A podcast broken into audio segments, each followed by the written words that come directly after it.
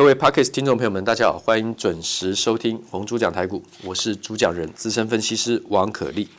现在时间是礼拜一五月十七号下午收盘以后。那么上个礼拜因为疫情已经比较明显的在扩散，确诊人数增加，大家都已经连续追踪新闻，我相信我不用重复。那么普筛增加之后呢，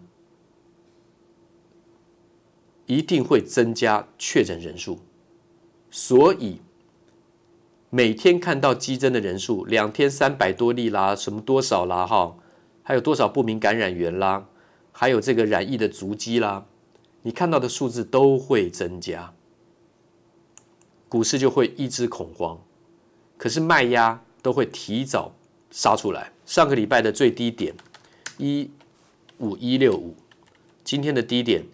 一五一五九，啊，收盘一五三五三，不是说一五一六五失守，台湾就完蛋，台股就完蛋，永远变就开始走长空，不是这样。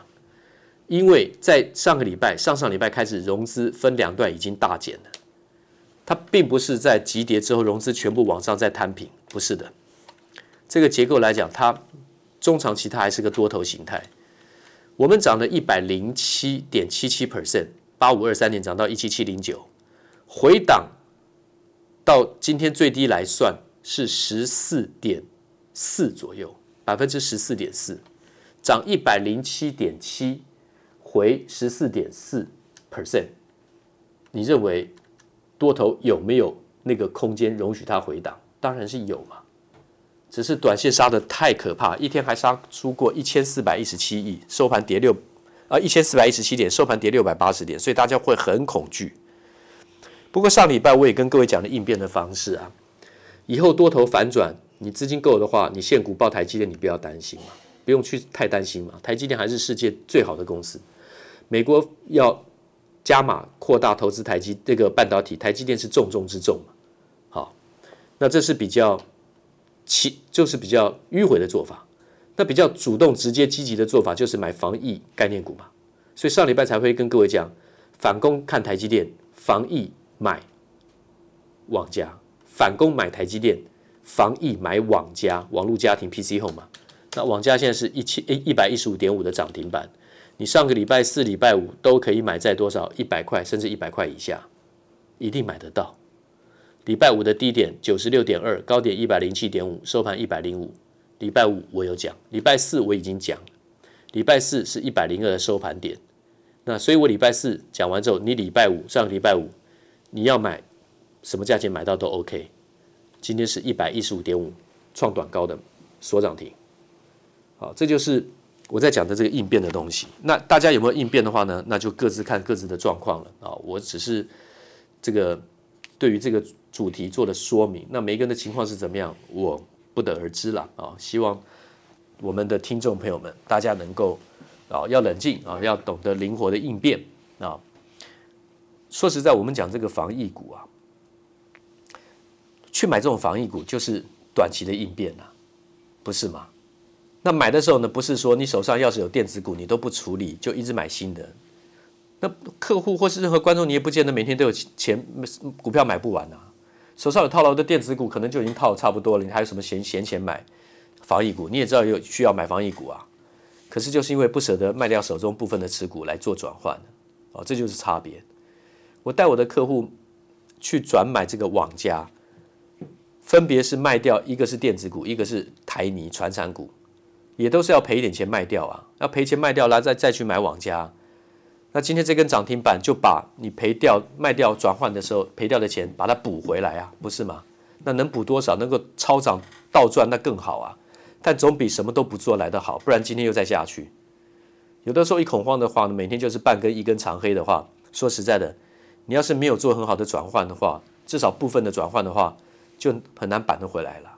股市讲的就是一个长线分段操作的怎么样应变嘛。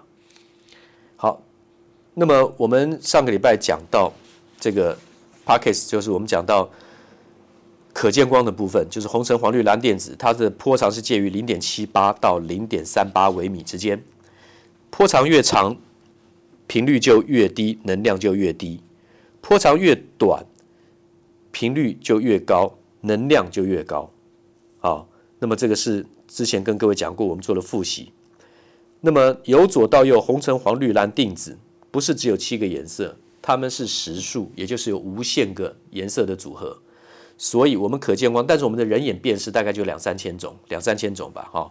那它是由红橙黄绿蓝靛紫的一个色谱，从左到右，从左是零点七八微米，到往右一直到零点三八微米，所以波长是由长而短，左边开始由长往右而短，但是呢，频率的话呢，由左而右就是由低而高，啊，那么能量的话呢，是从由左到右由由小而大。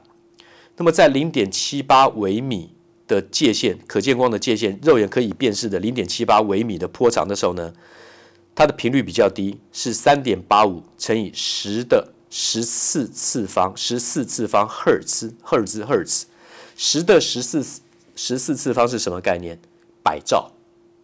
十的十四次方单位是百兆，所以三点八五。三百八十五兆赫兹，这个是频率，是可见光红光的频率。到了紫色的话呢，它的波长已经降到零点，缩短到零点三八微米的时候呢，频率拉到最高到多少？七点八九乘以十的十次方赫兹，七百八十九兆。因为十的十次方是百兆。重复一次。红橙黄绿蓝靛紫可见光七原色组成的实数有无限个，但是我们人肉眼辨识的颜色差不多两千多种。波长从零点七八微米降到零点三八微米，从左而右，但是频率呢，就是从三百八十五兆赫兹拉高到七百八十九兆赫兹，三点八五乘以十的十次方赫兹，你可能不好记，你就记三八五三百八十五兆赫兹，三百八十五兆。可能三百八十五兆你也不容易记，但是呢，拉高到最高的紫光的零点三八微米的波长，它的频率是高到七百八十九兆，七八九就很好记了，对不对？七点八九至少要记到有一个一个一个数字。能量化呢，从低而高，由小而大，在零点七八微米三百八十五兆赫兹的时候，能量是在一点五九电子伏特，然后呢，拉高到。这个最低的这个对不起，最低的波长的零点三八微米的频率是拉高到七百八十九兆赫兹，它当时七百八十九兆赫兹的能量是拉高到三点二六电子伏特，能量是从一点五九拉高到三点二六伏特电子伏特，频率是从三百八十五兆赫兹拉高到七百八十九兆赫兹，波长从零点七八微米。降到零点三八微米，记住，波长越长，频率越高，能量越高。所以在零点三八微米再往右，再更小的波长，频率跟能量越更高的是哪里呢？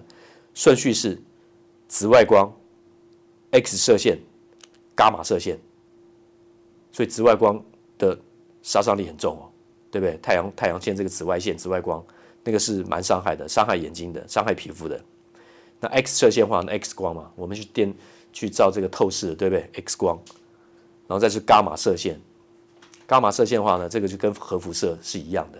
好，那往左边的话呢，可见光的极限是在红光。等到肉眼不可辨识的波长更长的，就是说能量跟频率就更低的。第一个是红外光，再来是微波，再来是无线电波。好，所以你说微波会不会伤身体？理论上来讲是不会的，可是大家觉得它会很伤身体。啊，其实不会。那么它连它都比红外光的波长都还要长，它的频率比红外光的频率都要低，它的能量比红外光都还要低。微波啊，很难想象哈。